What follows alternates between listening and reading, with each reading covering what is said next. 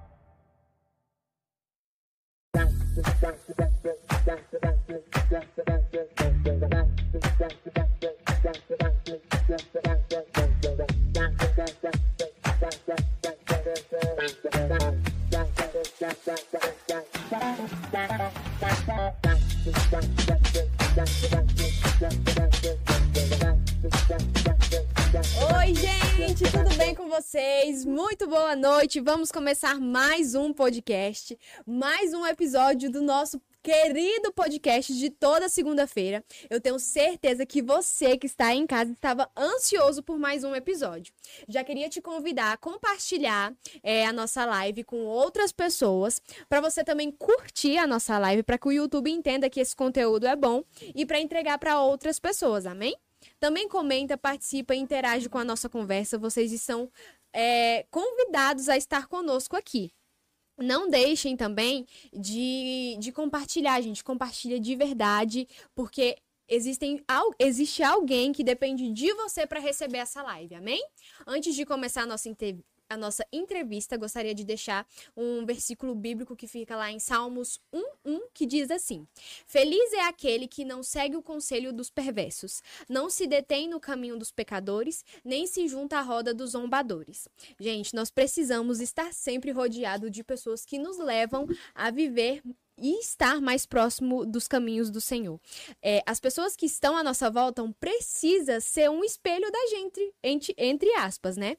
Existe aquele ditado que as cinco pessoas próximas de nós definem quem nós somos. Então, será que essas cinco pessoas, essas cinco pessoas que estão perto de você são pessoas de um caráter aprovado pelo Senhor? É importante levar isso em consideração. Pe- Pensa nisso e não deixe de, de colocar em prática, amém? Hoje nós estamos aqui com o pastor Pedro Borges. Cadê o barulho, produção? Uhul! Tudo bem, pastor? Muito boa noite. Como o senhor está? Boa Feliz? noite. Bem demais, feliz, feliz em poder estar aqui. Que bom, Honrado, né, com esse convite. que bom. Não esperava nem nos meus melhores sonhos poder estar aqui com vocês. Ah, que legal. E dizer que é uma honra estar aqui. Muito bom. Pastor, a gente gostaria que o senhor apresentasse um pouco pra, das- do senhor para as pessoas que estão em casa, que não conhecem você, e que você dissesse quem você é, se você tem filhos, o que, que você faz, para a gente conhecer um pouco mais do senhor. Vamos lá, então, como você falou, sou o pastor Pedro e vulgo pastor Pedrinho, né? A galera chama carinhosamente assim. Eu tenho 35 anos, eu sou casado com a Patrícia, que está estudando, voltou hoje, inclusive. E sou pai do Pedro Daniel, de 13 anos, da Maria Eduarda, de 8, que estão comigo aqui nos bastidores. Sou pastor lá na igreja Belém de Cristo, Sim. lá no Recanto das Emas. Estamos plantados lá há 17 anos, para honra e glória do Senhor. É, sou filho do pastor Ernesto, Já esteve aqui Roberta, conosco. já esteve aqui. E acho que é isso. Muito bom. O- o- com o passar do tempo a gente vai conhecer mais de você. É, o pastor, como que foi o seu dia sabendo que você tinha que participar de um podcast à noite? Cara, na verdade não é nem o dia, né? Desde o convite. Fiquei, passa milhões de coisas na cabeça, né? Sim. O que, que eu vou falar, o que, que eu vou fazer, o que, que eu vou... Mas assim, foi bem tranquilo, graças a Deus. Sim. Oramos e Deus toma o controle. Sim. Acredito que vai ser bênção, vocês vão gostar. Compartilha aí, chama todo mundo e vai ser bênção. Sim, com certeza. É, o senhor é, é natural daqui do estado ou não? Sou daqui, nasci aqui, Aham. mas tenho um sangue e uma raiz nordestina. Sim. Os meus pais são piauienses e a gente vai lá praticamente duas, três vezes no ano. Temos um- uma, uma congregação lá, Sim. A gente dá um suporte, então geralmente a gente vai lá duas, três vezes no ano.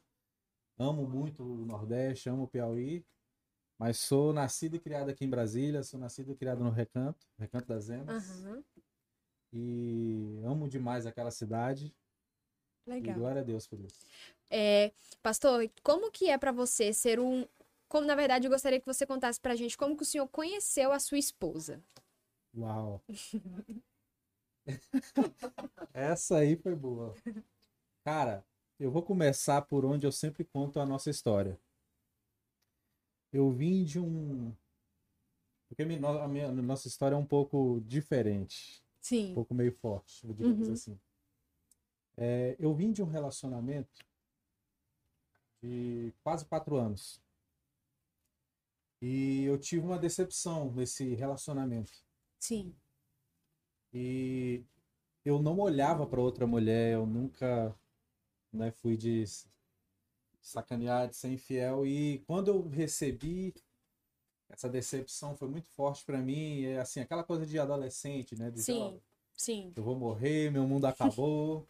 Sim. E aí eu saí com um amigo, eu liguei para esse para um amigo, falei, cara, tô chateado e e aí para um, um, um homem, né, que foi fiel a uma pessoa durante esse período todo. Aham. E numa noite eu saí, eu, assim, jovem, né, tava desviado, Sim. fiquei com três Uhum. numa festa. Então assim, destravou uma chave na minha mente que assim, poxa, eu posso fazer muita coisa, perdi muito tempo. Sim. Então, assim, eu virei uma chave e isso se tornou algo muito ruim para minha história. Uhum. E aí eu comecei a me relacionar com diversas pessoas, é, diversas namoradas, vamos dizer assim. Sim. E uma dessas era a Patrícia. Uhum. Só que a Patrícia foi diferente, porque nós começamos a nos relacionar, mas ela foi assim, aquele. Vou apresentar para os pais. Sim. É. Da sua parte ou da parte dela? Das, dos dois. Ambos, né? né?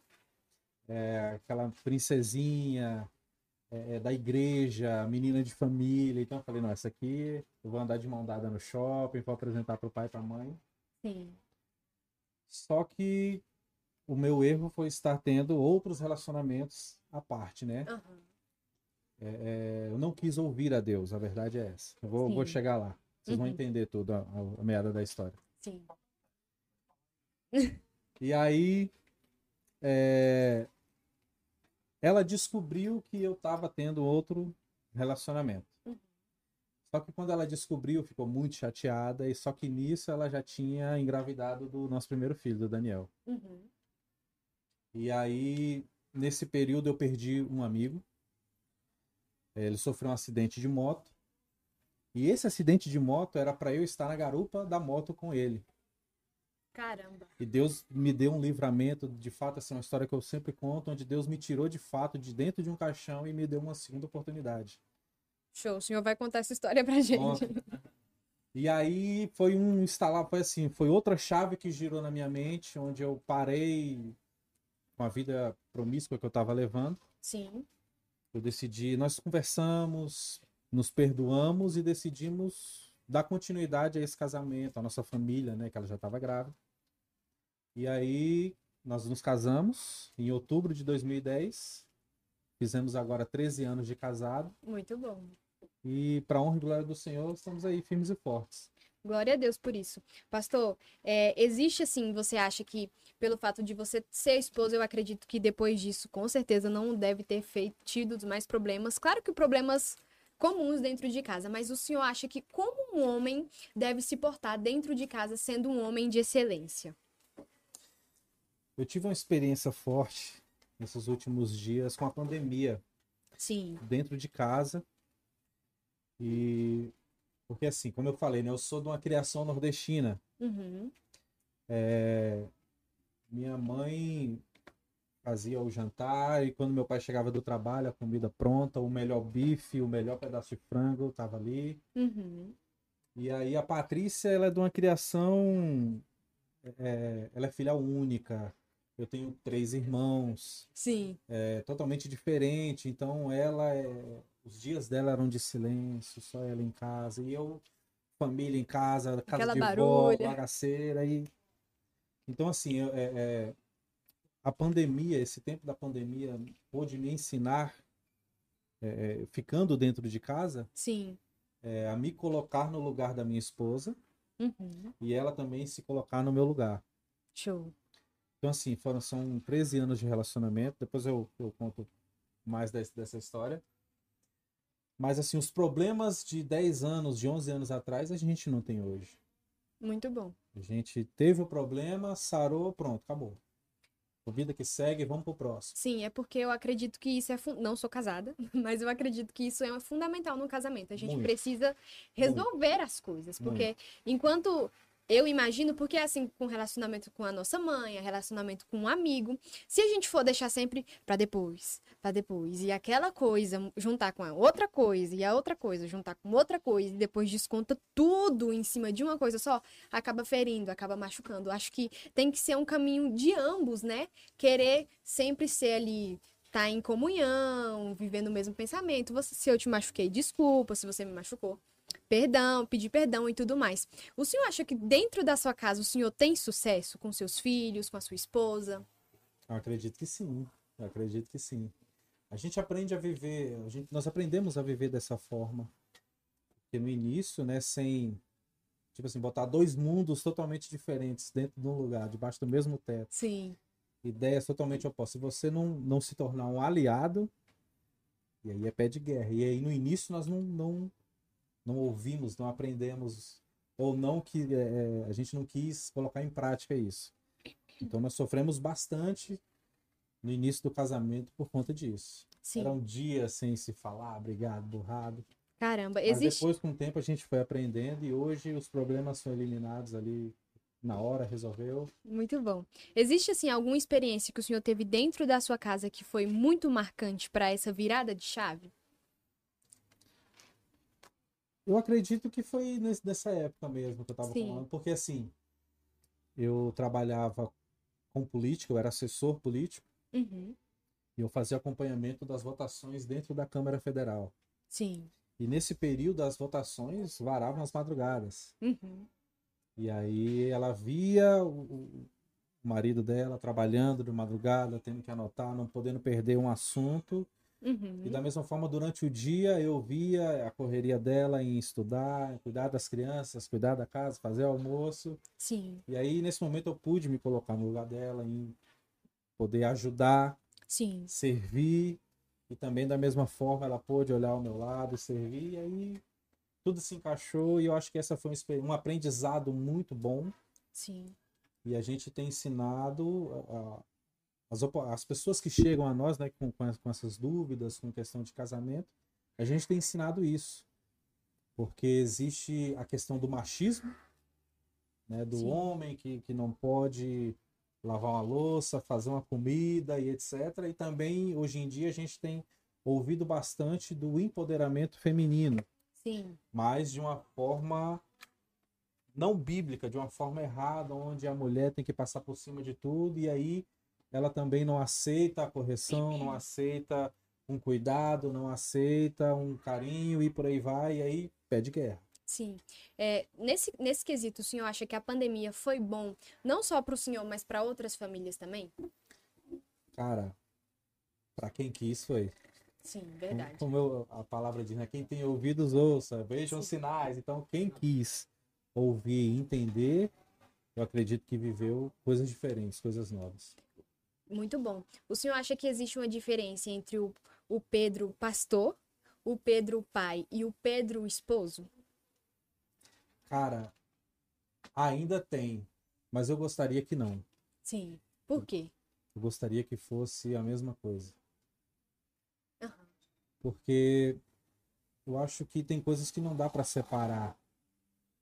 Porque todo mundo conhece a história do, do- da criança que está no culto e, e, né, e fala: Olha, eu queria que esse cara aí tivesse lá em casa, esse cara fosse o meu pai, esse homem atencioso, que dá atenção, que prega tão bem, Sim. com tanta paciência, que corrige as ovelhas. Eu queria que esse também fosse lá em casa. Então, é, é, é, eu vigio muito para que o mesmo Pedro, pai, com as crianças, seja o mesmo no culto, sem máscaras, sem maquiagem, mas o mesmo cara que sobe ali para ministrar uma palavra, é o mesmo cara que está numa roda com os amigos, Sim. é o mesmo cara que está em casa com a esposa, é o mesmo cara que está brincando com os filhos, assistindo um futebol e por aí vai.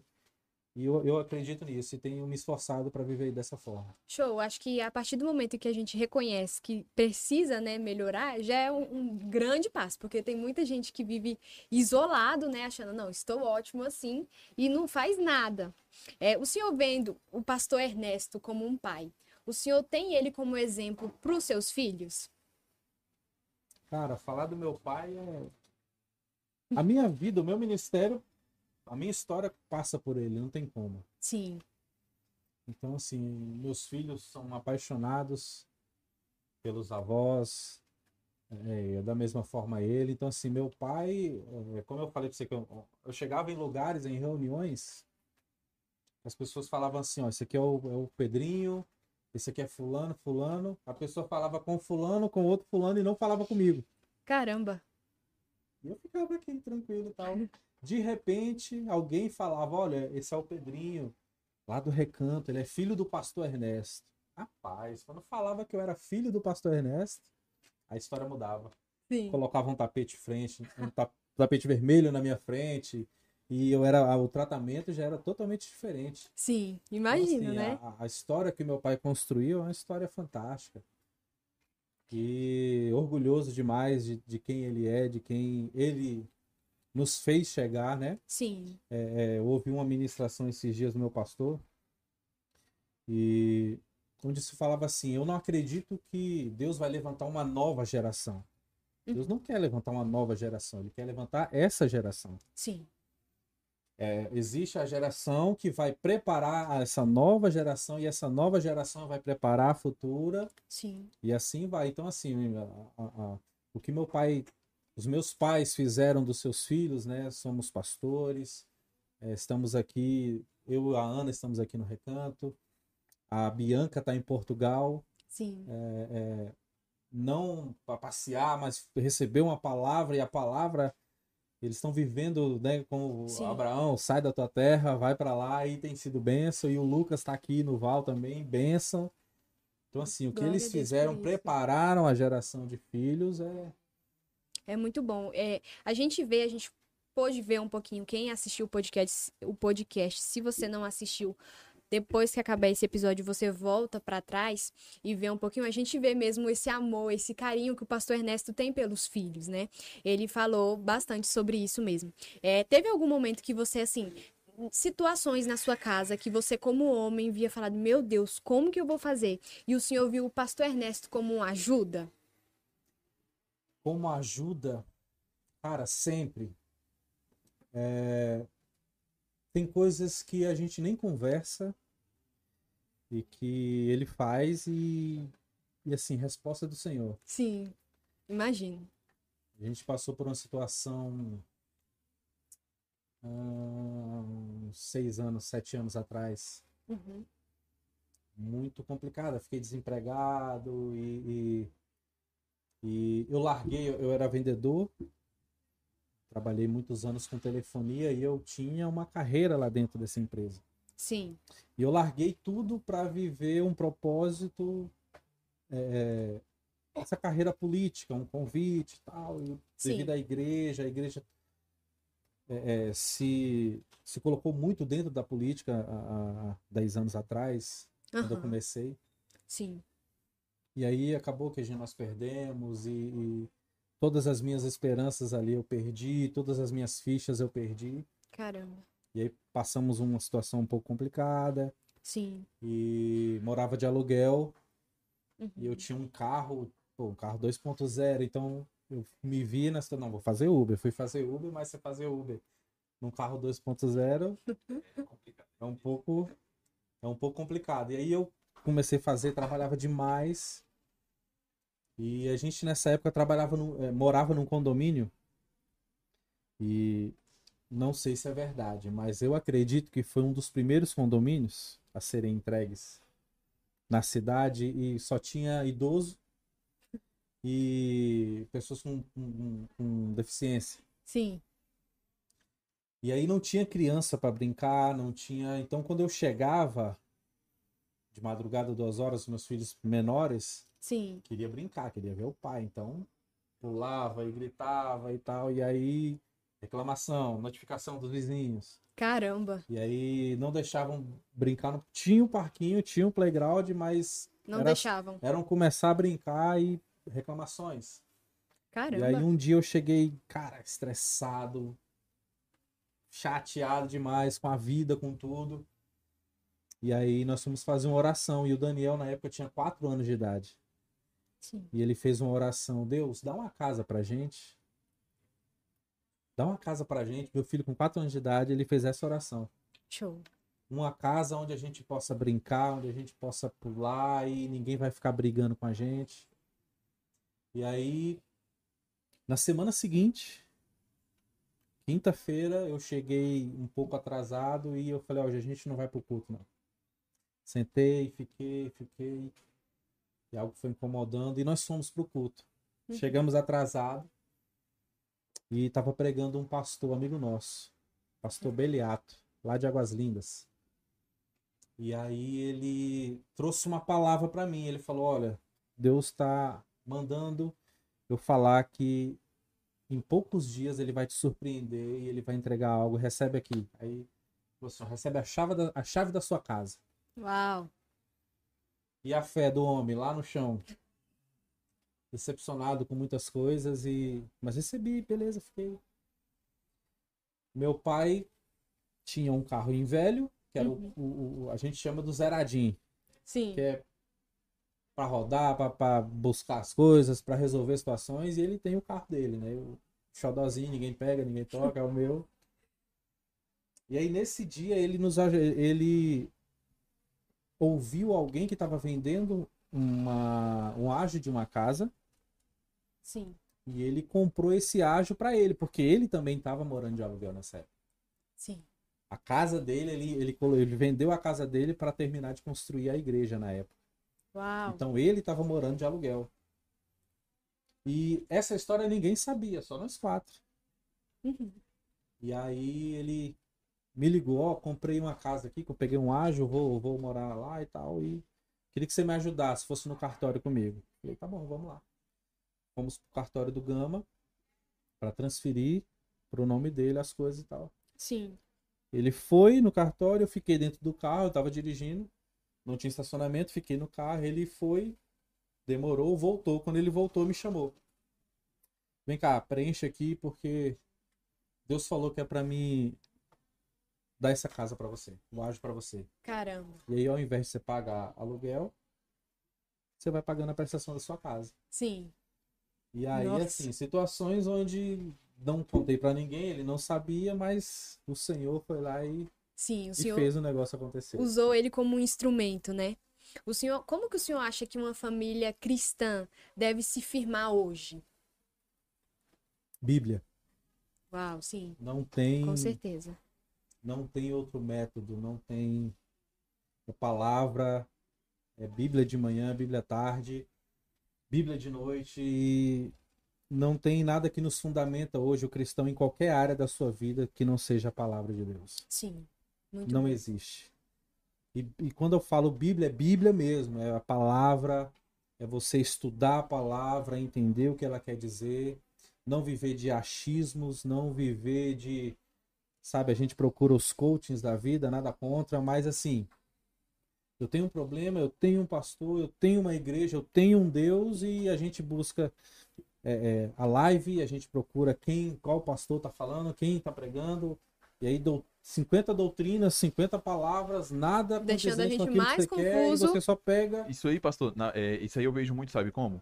As pessoas, elas procuram muito isso aí pra am- é, massagear o ego delas. Isso. Exatamente. Sabe, porque vamos supor, a gente tá tendo essa live aqui, aí tá assistindo uma quantidade de pessoas, e aí o senhor tá falando essa coisa, querendo ou não, vai confrontar alguém de alguma maneira, pô, mas isso aqui não tá falando o que eu quero, sabe? Não tá mexendo comigo, então vou Isso. procurar live e tal. E aí lá encontra aquilo ali, E entendeu? lá vai falar que você É. vai receber. E a gente vê na Bíblia, na própria Bíblia, a gente vê que nem sempre, talvez muito raro, Jesus fa- falava alguma coisa pra para que agradasse as pessoas, né? Sim. Sempre era a palavra de confronto e aquela coisa toda. Pra onde é que e aí, vocês vão ficar aqui? Vão embora? Aí os discípulos falam, não, pra onde a gente vai sim? Se só o Senhor tem a palavra de vida, exato. entendeu? Então acho que é muito, muito isso mesmo. As pessoas estão meio que. Elas não estão não tão acostumadas Exato. a se confrontar Posso me aprofundar um pouco mais nisso? Pode, Pode, com deve. certeza. É algo que a gente tem. O Senhor tem, tem queimado em nosso coração nesses últimos dias. Sim, Sobre o viver pela fé. sim, E eu nós podemos aprender nesses últimos dias que viver pela fé não é assim. Eu vi aquela casa, tá vendendo. Deus, eu quero essa casa, eu vou, vou comprar essa casa, você vai me fazer ganhar na Mega Sena e eu tenho fé que eu vou comprar essa casa. E a gente pôde entender através de um estudo na palavra, de se aprofundar, que viver pela fé não é isso. Viver pela fé é viver segundo a palavra de Deus. Sim. Ponto final. Uau, sim. Viver pela fé é viver segundo a palavra de Deus. É, é, Abraão, a gente conhece que ele é o pai da fé. Mas Deus falou para ele assim, lá em Gênesis 12: Sai da tua casa, da tua parentela e vai para o lugar que eu vou te mostrar. O versículo seguinte diz assim: Abraão foi. Ele foi direcionado e, simplesmente foi, Ele né? saiu debaixo de uma palavra, né? Uma palavra. Exatamente. Aí eu quero me aprofundar com vocês o seguinte, lá em Abacuque. Porque é o seguinte, como, como que eram os profetas? Os- O profeta de Deus, ele é alguém que é a voz de Deus na terra, não é isso? Sim, sim. Então, assim diz o Senhor a Israel, assim diz o Senhor fulano de tal. Só que Abacuque, um profeta, só que o processo com Abacuque, ele é invertido. Porque a Bíblia, é, é- é- deixa eu até pegar aqui para mim não me confundir nas palavras. Falar exatamente o que, o que está Mas escrito, Abacuque, né? ele, ele, ele vai por um caminho inverso. Não, não errado. Mas olha, olha que uma interessante. Porque as primeiras palavras de Abacuque é assim, ó. Até quando, Senhor, clamarei pedindo ajuda e você não vai me ouvir? Então, assim, os outros profetas são voz de Deus para a terra. Sim, É a voz de Deus para o povo. Abacuque não, ele pega o clamor do povo e leva para o Senhor. sim, Ele faz um caminho inverso. E aí Israel está passando por um período terrível de correção do Senhor. O povo não quis obedecer, não quis seguir a lei, não quis se arrepender. Então eles estão passando um processo terrível. sim. E aí ele, ele, ele clama ao Senhor, Senhor, o Senhor não está vendo isso aqui não? Olha Israel como é que tá. Nos ajuda, nos socorre. Ele diz, até quando eu clamarei socorro, violência, e o Senhor não vai nos ajudar. E aí o Senhor vem para ele e diz assim, ei, é, versículo 5 de Abacuque 1, o que eu vou fazer, Abacuque? É um negócio tão... Eu vou usar minhas palavras, tá, gente? Na versão de hoje atualizada. Sim, Mas Deus é como se ele dissesse assim para ele, mano, o que eu vou fazer é tão sinistro. Que se você não olhar, se você não tiver ligado no que eu vou fazer, se alguém te contar, tu não acredita. sim. E aí Deus fala para ele assim: Sabe o que, que eu vou fazer para corrigir Israel? Eu vou trazer os babilônios, eu vou trazer os caldeus para corrigir Israel. E aí depois você lê lá com carinho lá do, do- da sua versão que você gosta, mas eu vou ler na versão Aham. Pedro atualizada aqui. Sim, E aí é como se Abacuque falasse assim: Deus, vamos lá. Aqui, ó, Abacuque, Israel. Eu acho que o senhor está ouvindo a oração errada, mas eu acho que o senhor está se confundindo. Como assim Israel tá terrível a situação aqui e você vai trazer alguém pior, um povo pior para trazer correção para nós? Só que Deus já tinha dado a resposta para ele. Fica calmo, confie. sim. O que eu vou fazer, filhão? Confia em mim, olha, preste atenção. Aí Abacuque 2 já diz assim, ó. A atitude dele foi o quê? Versículo 1. Estarei na minha torre de vigia, ficarei na fortaleza e vigiarei para ver o que Deus me dirá em resposta às minhas queixas. Sim, Então, ele já entendeu a mensagem. Não, se Deus falou, vou ficar na minha torre e vou vigiar.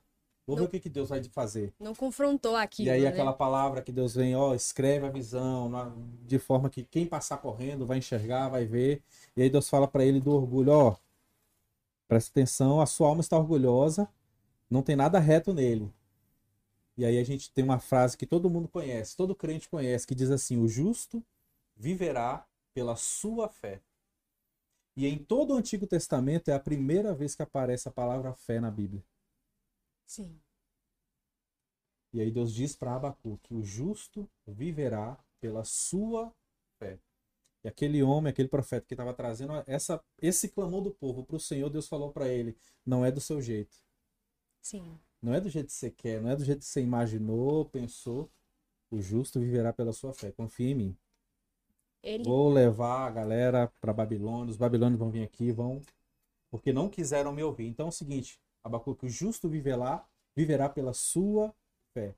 Sim. E aí eu pude entender que esse cara aqui, ele entendeu a mensagem de Deus. Sim. Porque ele não tem como ele entender a mensagem de Deus e ele escrever: ainda que a figueira não floresça, não haja fruto na videira, ainda que a colheita não não venha, a minha alegria é no Senhor, eu exulto no Deus da minha salvação. Sim. Então ele entendeu a mensagem. Alguém que entende a mensagem, entende o que é viver pela fé, ele fala: meu irmão, pode estar pegando fogo, posso estar sem dinheiro, desempregado, a casa caiu, mas a minha alegria vem do Senhor, o Deus da minha salvação. Então ele, Ele entende, continua a caminhada, né? ele entende essa Sim. mensagem de o justo viverá pela fé, o justo viverá daquilo que Deus está falando. Sim. E aí lá na frente a gente vê como é que Jesus vence o de- o diabo através da palavra. Nem só de pão vive o homem, mas de tudo aquilo que sai da boca de Deus. Como que Abraão foi justificado pela sua fé? Ele acreditou no Senhor. Sim. Impossível, um homem velho, um idoso, a mulher é, é, estéreo, como que vai ser isso, Senhor? Mas ele confiou no Senhor e aquilo lhe foi atribuído como justiça. Ele foi justificado pela sua fé. Então, viver pela fé é isso. É acreditar na palavra de Deus. Então, a- a- o que tem queimado no nosso coração nesses últimos dias lá na Belém é, é, você tem uma palavra de Deus? Qual a palavra de Deus para sua vida? Deus falou que vai acontecer, Deus falou que vai tirar, que vai fechar, que vai colocar. Mano, caminhe por cima dessa palavra. Eu, E confie nela e vai dar certo. eu acredito também o que o que falta é o seguinte, porque a gente tá numa geração em que tudo quer imediato. Ah, eu tô aqui agora, meu coração tá em, em conflito porque algo X não deu certo. Então eu entro em conflito e falo: Meu Deus, cadê a resposta? Cadê a resposta? Cadê a resposta? Cadê a resposta? Não tem aquele ato de vou me resguardar e esperar a resposta do Senhor com fé. Ter aquela caminhada de fé é o que falta também, né? Nossa. Aquela, aquela ansiedade no coração nos atrapalha, nos impede de, de crescer em fé e de crescer em todas as áreas da nossa vida, posso até dizer. Porque a gente precisa de fé para tudo, né? Eu acredito que nos últimos dias o problema da nossa geração vai ser esse. Porque é tudo muito rápido. É tudo muito. Sabe, a gente. Né, vou falar com, com o Daniel ali. Na nossa época. Ixi. Na nossa É, época. fala com ele mesmo. Você não tinha um celular para conversar, você tinha que ligar, cobrar, esperar uma fila no orelhão. Pastor, pra você ter ideia, eu tive meu primeiro celular com quase 20 anos de idade. Olha aí. Eu também. Então era, era orelhão, era, as coisas eram demoradas, você tinha que esperar. O resultado do jogo, como é que você faz? Hoje, num clique, eu sei o jogo que tá tendo agora lá na Isso. Guiné-Bissau, que É não tem nem futebol. Sim, Então, assim, a dificuldade dos nossos dias atuais é essa questão da velocidade, da rapidez. Vamos, cadê, cadê, né? Tem uma palavra do, do, do, do, do pastor que ele fala assim: é, é, o meu avô tinha uma fazenda, plantava. Eu tinha uma chácara. Meu filho tem um celular com aplicativo do iFood. Então você plantava, esperava, o outro já comprava, já te vinha pronto. Agora não, você clica aqui, o negócio já vem prontinho para você. sim. Então, nós, infelizmente, essa geração, é, assim, no bom sentido, vai sofrer um pouquinho para entender esse, esse tempo, essa questão do tempo, do, do tempo de Deus, das coisas acontecerem. Sim, eu acredito até que uma solução para para que nós que estamos, principalmente, eu acredito que assim, por exemplo, a geração em que vocês passaram, você e o pastor Daniel, é, não entram nesse quesito, por quê? Porque vocês já sabem discernir. Ah, por exemplo, vou ter aqui sabedoria, não vou ficar tanto no celular, não vou ficar pensando tanto naquilo, não vou fazer tanto isso. Porque vocês, querendo ou não, vocês já ad- adquiriram uma certa maturidade.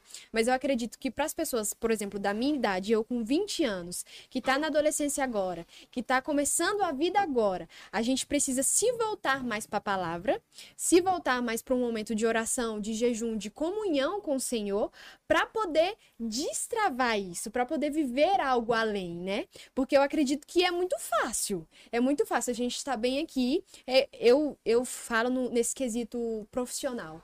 Se você está bem aqui esperando sua profissão cair dos céus, por exemplo.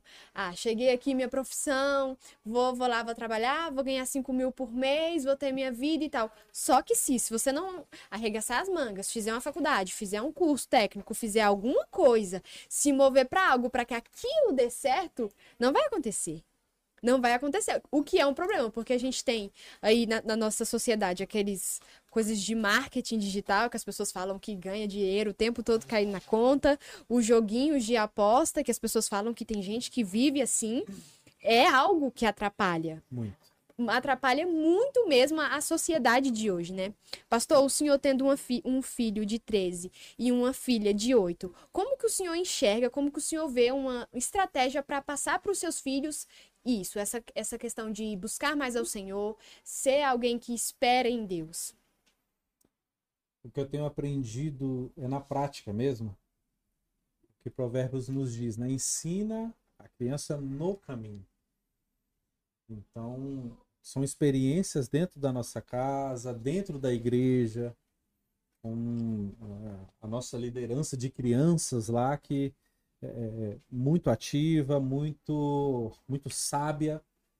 Então, por exemplo, a gente entendeu que, as, que esses dois aqui mesmo, eles não funcionam assim, ó, Daniel, bora, vai lá fazer o seu devocional. Daniel, vai ler a Bíblia. Não funciona. Ele pode até ir, ele vai, é são obedientes, eles vão. Sim. Mas o que funciona mesmo é quando eu sento na mesa e falo, filho, senta aqui. Vamos ler aqui, vamos ler juntos. E a gente lê junto. E aí eu falei, aí, o que, que você entendeu? E aí quando ele vem explicar, eu já estou no chão entregando a minha vida para Jesus e falando, Senhor, eu te aceito, porque o que esses meninos têm com o Senhor é algo assim, sobrenatural. Sim. E, eu entendi que é a partir desse, desse, desse passo. Sim, a gente precisa ser exemplo, eu né? sento com eles e falo, filhão, é assim, é, calma, é, é, é, vamos aqui, o que, o que você entendeu? Ah, pai, eu entendi. Não, tá errado. Isso quer dizer assim, assim. Ah, entendi. Aí funciona. Agora vai lá e faz. Pode aí, pode fazer, mas na, na, na no, no, no beabá mesmo não funciona muito bem assim, não. Sim, porque é aquele negócio. Falar todo mundo fala, né? Você, por exemplo, se seu filho não vê você em casa tendo um, um, uma constância em devocional, tendo uma constância em, em oração, como que você vai chegar pro seu filho e falar, filho, vai orar? É, isso é legal, isso é interessante falar, porque lá em casa, o Oliver, o Oliver é o meu filho, né?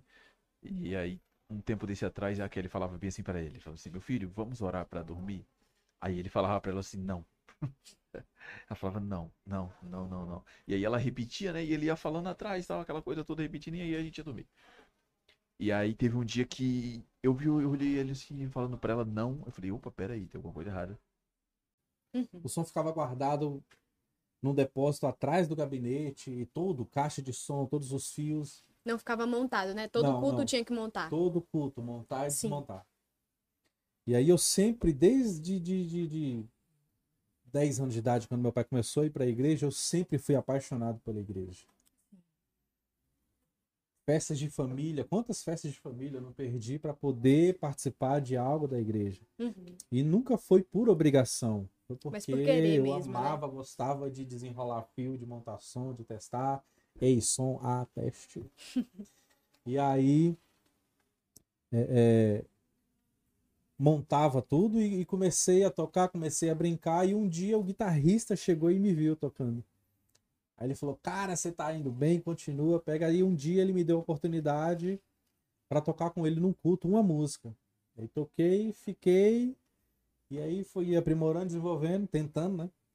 Sim. E é, 2020, bom, é para botar aí 20 anos de muito bom. Hoje em dia o senhor ainda toca assim de vez em quando? De vez em quando. Me colocaram para tocar agora no congresso de novo, mas tô lá por amor mesmo, mas o coração tá queimando mais mesmo é pela palavra. Show. Como que foi quando o senhor foi consagrado a pastor? Nós fomos consagrados em 2021. Nós é você e sua esposa? Eu, minha esposa, Uhum. minhas irmãs e meus cunhados. Sim. É, só que eu tinha uns 16 anos de idade quando um pastor me trouxe essa palavra: olha, você vai ser ungido pastor, você vai ser um menino da palavra e, e você vai levar a palavra para muitas nações, para muitas igrejas, e- enfim.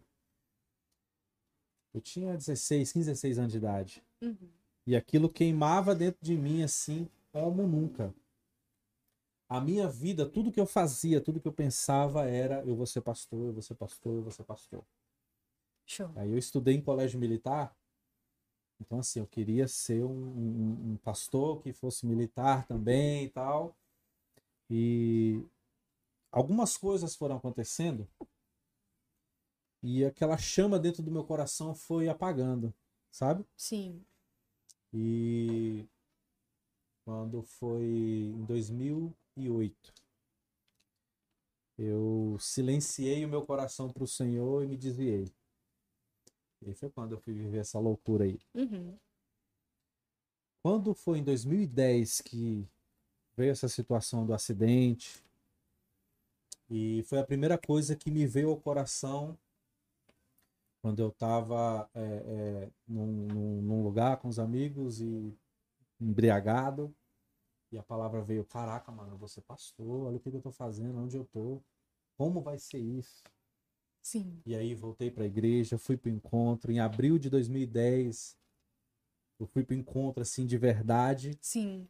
porque chegou um tempo onde eu ia e fazia as coisas, não mais como aquele que- como aquela criança que fazia por amor, sem obrigação, mas aí eu deixei é, muita coisa entrar dentro do meu coração e, e já não era mais por amor, era por obrigação.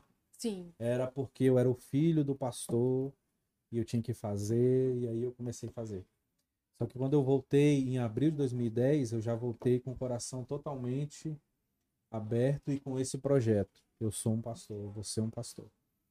Com essa certeza. E né? aí, meu pai, eu lembro como se fosse hoje, meu pai já queria me incluir como 12 dele, na cela dele. Eu falei: não, agora não, deixa eu aprender, deixa eu passar pelos estágios, eu não quero estar lá. Porque assim, já era, né? O pastor Ernesto. Sim. Eu falei assim, mano, eu não, eu não quero estar lá porque eu sou teu filho. Eu quero estar Sim. lá porque eu mereço. Porque eu trabalhei, porque eu dei fruto e, e, e aí com o passar do tempo eu conquistei a célula, conquistei os discípulos e eu- foi fluindo, voltei para o louvor e aí fui subindo. Eu era- discípulo do, do, do meu tio, irmão dele, o Valdeci. Uhum. E por muito tempo eu fiquei na célula dele, e aí fui crescendo, desenvolvendo, dando fruto, e aí me tornei de fato 12 do meu pai. Então, Muito assim, bom. chegamos hoje, e, e- e eu gostaria de deixar claro isso, né? Eu não sou pastor hoje porque sou filho do pastor Ernesto, Sim. mas porque lá atrás o Senhor me deu uma palavra e essa palavra queimou dentro de mim. Então, assim, de 2010 para cá eu tenho é, vivido uma vida para de fato ser um pastor. O meu casamento, a escolha da minha esposa, o nome de tudo foi porque eu queria ser um pastor. Muito bom. É interessante quando a gente, porque a gente tem aquele chamado, aquela coisa no coração, né? A gente sente aquele amor. É, teve algum momento assim que o senhor pensou assim, cara, como que eu vou fazer é, para ser um pastor, assim, mesmo depois da sua conversão e tal, de- desse encontro e tudo mais, que você se viu assim, sendo um pastor e ao mesmo tempo você pensou, como que eu vou fazer para isso acontecer? Teve algum momento que se você se sentiu assim ou não? Nossa. Depois da unção. Sim. Porque quando, quando é, é, tem a palavra, tem o sonho e, e- e é muito assim, cara, você pastor, vou estudar uma palavra, prego domingo, top, tudo certo. Só que tem um por trás, A, né? a gente, a gente brinca, tá? Brincadeira, gente, pelo amor de Deus. Agora eu vou ser honrado, agora eu vou receber o lanche da igreja, agora... Mas nem isso, rapaz, é brincadeira. Mas Eita, o que tá que pegando aí, hein? quando eu fui ungido pastor, eu chamei os amigos, Sim. chamei a galera do trabalho, e aí eu fui participar de um evento político. E aí um evento muito sério, muitos pastores renomeados, renomados, perdão. E aí pastor fulano de tal, pastor fulano de tal, e aí falaram assim, esse aqui é o pastor Pedrinho. Aí eu sou o pastor Pedrinho. Sente, né? Peguei na mão, beleza, e fiquei ali. E aí, cara, veio assim, mano, se esse bicho falar assim, queria chamar aqui o pastor Pedrinho pra. O que, que eu vou falar? Como vai ser? E aí caiu a ficha. E aí eu falei, mano, não é só isso não. Tem, tem que ir mais profundo. Sim. Tá muito raso, vamos mais fundo. E aí foi quando eu comecei a me aprofundar em palavras, em estudos. E vambora. E aí eu entendi que não era só aquilo. Aí, aí em um curto período de tempo, eu participei de uns três funerais. Caraca. E aí, é, é, vem cá, pastor fulano, quem quer dar uma palavra aqui? Aí eu ficava, meu Deus, o que que eu vou falar num funeral? É. E aí eu comecei, fui pra palavra, e aí eu vi, eu comecei é, a ver, opa, isso aqui dá para um funeral, isso aqui dá para uma oferta, isso aqui dá para um culto de libertação, isso aqui dá para uma saudação, e comecei a me preparar de fato para ser um pastor. Sim. E, e- e não é só pregar, não é só falar, é, tem que visitar, tem que aconselhar, Tem que cuidar, e aí eu né? via pessoas muito mais velhas, muito mais experientes me chamando, pastor, vem cá, me ajuda nisso aqui. Eu, caraca, como, velho? E aí eu entendi, não, agora eu sou pastor. Então, tô com a família, agora eu sou pastor. Tem coisas que não cabem, tem piadas que não cabem, tem frases que não cabem. Então, agora de fato eu sou pastor, então vamos agir como tal. E aí é um aprendizado, todos os dias. Eu imagino, assim, eu, Ana Clara, imagino que seja algo que a gente sente, né? Quando, quando a gente é ungido a pastor. Você sente não só física, fisicamente, que eu digo, tipo assim, as pessoas, pastor, pastor, pastor e tudo mais. Mas eu acho que você sente até algo espiritual mesmo, né? Sim. Porque é uma unção que é derramada sobre você. Você tem que ser aquela pessoa que, que tá com a pessoa ali, né? Que se ela está mal, você tá lá, se cuidando, né? Sendo, sendo um pastor. É, de onde, aonde você vê a, a igreja Belém de Cristo daqui a cinco anos? Uau.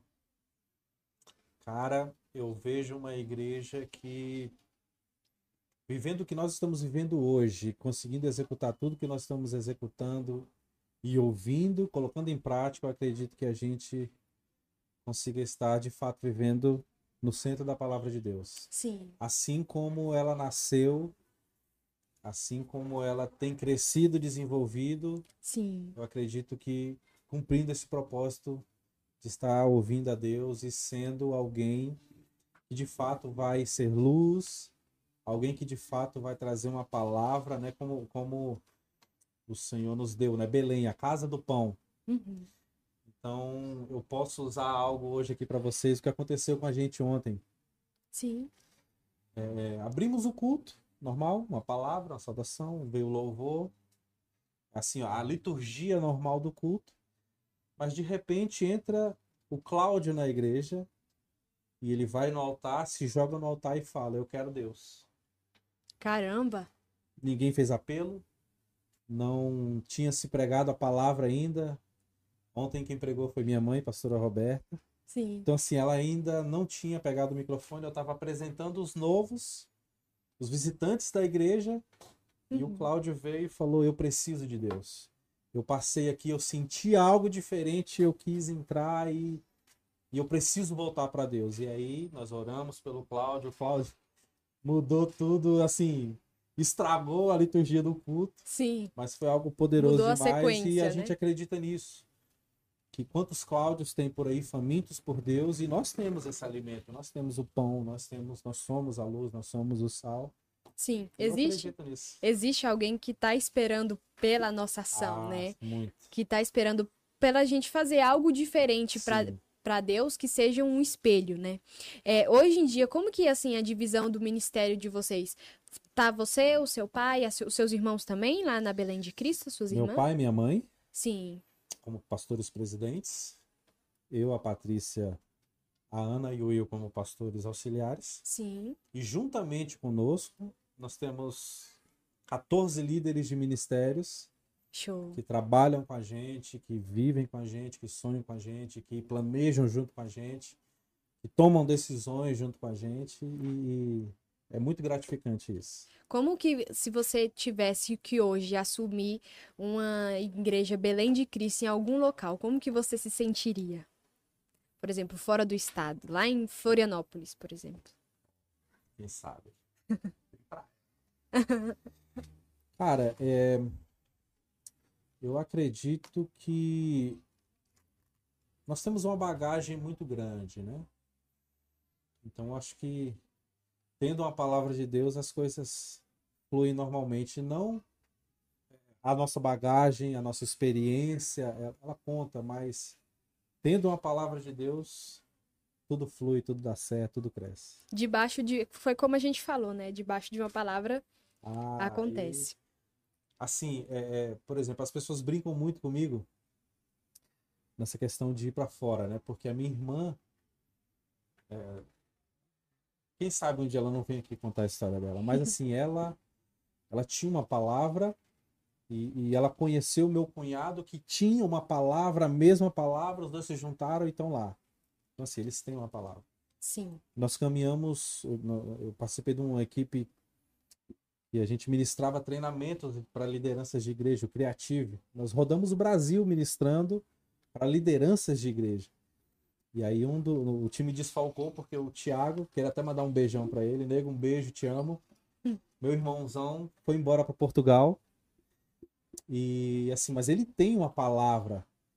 Tipo assim, o cara saiu daqui a passagem foi um milagre, tudo foi um milagre, as coisas que acontecem foi um milagre. Então, assim, é, é pro Tiago, é pra Bianca. E aí ficam assim, aí, quando é que você vai? Eu falo, não, cara, Tem essa pressão, Deus- né? é, no dia que Deus mandar, eu vou. E se mandar, porque eu não quero de jeito nenhum sair daqui. Sim. Meu coração não, não, não é voltado, não queima pra isso. Minha esposa já tem, sabe? Vamos, eu. Mas assim, no dia que Deus chegar e falar assim, olha, eu tenho algo com você, vai. Eu acredito que eu vou assim. Vai lutar um pouquinho, vai doer um pouquinho, mas Vai doer gente no coração, né? Hoje a, a Belém de Cristo não trabalha na visão G12, né? Não, Como que você sente, assim? Como que é pra você? normal. Sim. Assim, a gente nós temos, nós recebemos uma palavra Sim. E nós estamos caminhando em cima dessa palavra. Hoje a gente caminha no Mevan, né? a gente trabalha com as mesas, um método muito parecido, só que é, nós entendemos é, que na mesa as coisas são, são mais iguais, as Sim. coisas fluem melhor, Show. é, é, as pessoas não, não se sentem é, é, naquela obrigação, naquela lei de fazer. Mas assim, as coisas fluem quando as pessoas entendem o seu lugar, o seu chamado, Sim. a sua importância, a sua identidade em Deus. E assim, tem fluído de uma forma sobrenatural. Show. Muito bom. Como que o senhor sentiu, assim, essa transição? Foi marcante pra você ou não? Toda mudança ela é marcante. Sim. Toda mudança ela gera sacrifícios, né? Você tem que abrir mão de certas coisas, Sai do comodismo, né? sair do comodismo. É... Vamos lá. Deixa eu ver como é que eu vou contar isso aqui. É, Nós recebemos uma palavra em 2016. Uhum. E, e quando eu falo nós, é eu e a minha casa, eu e minha esposa. E essa palavra Deus confirmou no coração da Bianca, Sim, sua irmã. da minha irmã. E aí nós levamos essa palavra para os nossos pais. E aí meu pai já, né? Isso não é de Deus e pai, vamos orar, vamos orar. e nós começamos a orar de fato. E o Senhor mostrou para algumas pessoas da igreja a mesma palavra. Caramba. O Senhor deu a mesma palavra para minha mãe. O Senhor me deu um sonho. E Deus começou a pontuar algumas pessoas dentro da igreja com a mesma palavra. E nós temos alguns amigos e, e, e até pessoas aleatórias que iam visitar a igreja né? Por exemplo, nós temos uma amizade muito linda com o pastor Laírton. E o pastor Laírton, ele é assim, pastor Ernesto, recebe aí o pastor fulano de tal, é meu amigo e tal, e a gente recebe. Sim. E foi nessas que algumas vezes pastores totalmente aleatórios confirmaram a mesma palavra. Sim. Então, em família, é, é, em segredo, no secreto, né? Uhum. Nós começamos a orar contra essa palavra. E é, essas irmãs da igreja, né, as irmãzinhas do coque, as irmãzinhas do reteté, com muita sabedoria trouxeram essa palavra para os meus pais. Sim. E não, vamos orar. E de fato começamos a orar.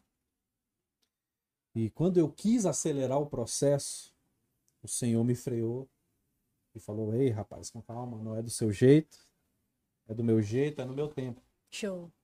E em 2018 eu vivi esse processo onde o Senhor me freou e falou: Calma, do meu jeito. E o Senhor me deu uma palavra: obedeça. Obedeça os processos. E eu comecei a obedecer os processos, a pagar um preço quanto a isso.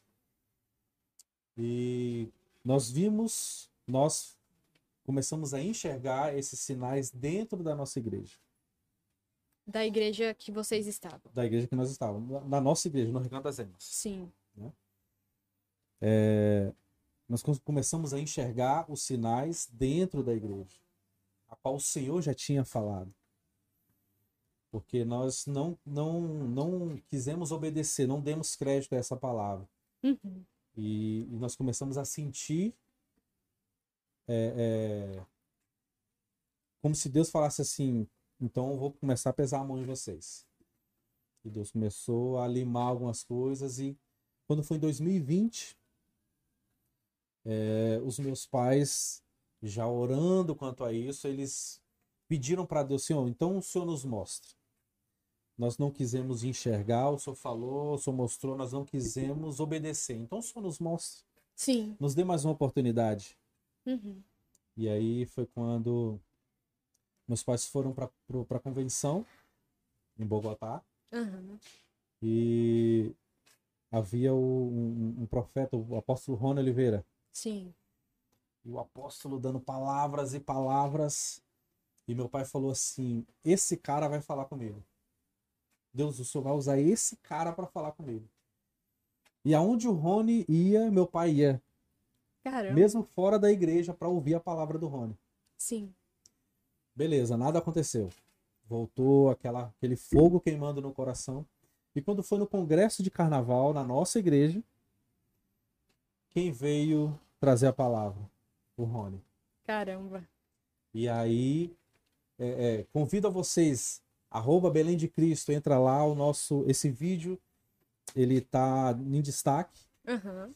quando no meio de, acredito eu, 5 mil pessoas, o apóstolo, ele, e o senhor aí de camisa vermelha, e aí no meio da igreja ele manda o meu pai ficar de pé, e ele entrega essa palavra. O Caramba. Senhor tem uma unção pastoral muito forte. Esse ano, Deus está mudando o teu ministério. Ele está te entregando um cajado, ele vai fazer isso, isso e isso.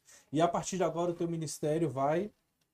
Então, assim, tudo que nós orávamos, todas as respostas que nós pedíamos para que o Senhor confirmasse, ele confirmou dentro da nossa igreja, no altar da nossa igreja. Para nós foi um misto assim de alegria, de, de susto e de peso, né? Eu imagino. por ser como foi. Poderia ter sido lá fora, poderia ter sido em outro lugar, mas foi ali na nossa igreja. E foi quando nós entendemos o sim de Deus Uhum. e conversamos. E, e, na verdade, o trabalho continua sendo o mesmo, os pastores são os mesmos, as pessoas são as mesmas, só mudou o método, vamos dizer assim, essa transição Sim. do método. Mas o foco é o E mesmo, o né? foco Ganhar é o pilhas. mesmo. E a palavra que o Senhor nos deu, olha, eu vou trazer tudo novo para vocês.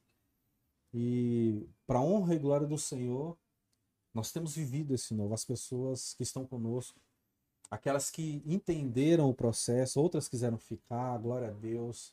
Amamos, nos abraçamos. Tivemos agora com tantas pessoas que são frutos de lá, mas que estão em outros lugares e, cara, como a gente se alegra com isso. Sim. E temos vivido e experimentado esse novo de Deus. E tem sido bênção demais. Imagina. Porque às vezes é uma chave que precisa virar em nós, como nós começamos, né? Não é do meu jeito, é do jeito de Deus. Sim. E por muito tempo, por exemplo, Moisés batia na rocha e a água saía. E chegou um dia em que Deus falou assim: Moisés, você não vai mais bater. Agora você vai falar com a rocha e ela vai dar água para você. Sim. Moisés falou, não saiu água. Ele bateu, a água saiu. E aí Deus falou: Meu jovem, por que, que você bateu? Não era para você bater. Então, é, é, é, o que nós falamos é viver pela fé, é seguir o que Deus está no, nos entregando. Sim. Então, houve um tempo onde nós tínhamos mais de 1.500 cadeiras no templo, Caramba. onde pessoas ficavam em pé. Caraca. E hoje nós temos aproximadamente 200 cadeiras. E nós não estamos preocupados em quantidade, mas nós estamos preocupados em saber do Senhor o que Ele quer que a gente faça. Sim. Porque é, tem um tempo onde a nuvem para. E estar parado não é desobedecendo a Deus, não é desagradando a Deus, você não está pecando. Se o Senhor mandou você parar, pare. Sim. Se o Senhor mandou sair, saia. Se o Senhor mandou, faça, obedeça. Sim. E experimentar isso e ver é, é, é, o fruto disso, tudo que nós temos colhido com essa atitude de obediência, cara, se a gente soubesse, nós teríamos feito não só isso, mas tantas outras coisas há muito mais tempo. Sim, por mais que seja algo que, como você falou, você citou esse exemplo da nuvem, uma nuvem parada. É interessante você falar sobre isso, porque a nuvem está parada, mas vocês estão debaixo da palavra. Vocês estão debaixo de algo que foi o Senhor que falou para vocês. É muito interessante isso, porque às vezes a gente acha que a gente obedeceu uma voz de Deus, a nuvem parou. Ah, então não era isso. Então eu me enganei. Então não era a voz de Deus. Então eu acabei me precipitando. Eu acredito que seja algum sentimento que as pessoas sentem, porque às vezes a gente obedecer à voz de Deus, nós precisamos, independente do tempo, daquele momento de calma, respira. O que falta também nessa geração tão imediata, tão de querer tudo, tão de, enfim, pastor, como que você acha que é importante para essa mesma geração saber e reconhecer ouvir a voz de Deus?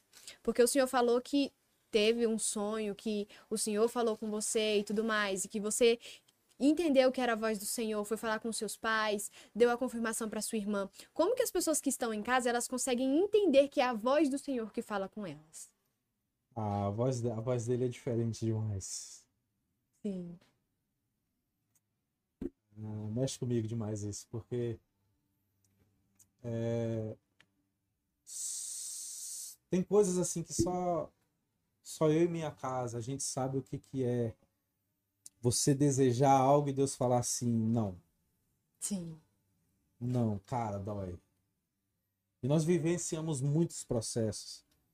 Porque, por exemplo, nesse processo tem familiares nossos que até hoje não falam com a gente, não frequentam, não Caramba. Mas Isso assim, um deve dia, sentir, né? um dia eles vão entender que, que nós nunca agimos pelo nosso querer, entende? Sim. O que leva um homem alcoólatra decidir, eu vou entrar na igreja. A partir de hoje eu não bebo mais, vou para a igreja. Foi para a igreja. Em poucos dias ele se tornou um dos líderes da renovação carismática católica. Sim. Entende? Um Uhum. grupo de oração na cidade aqui do Goiás, um grupo de oração. Hoje, se você for lá, tem uma paróquia gigantesca, através de um grupo de oração que começou. Sim.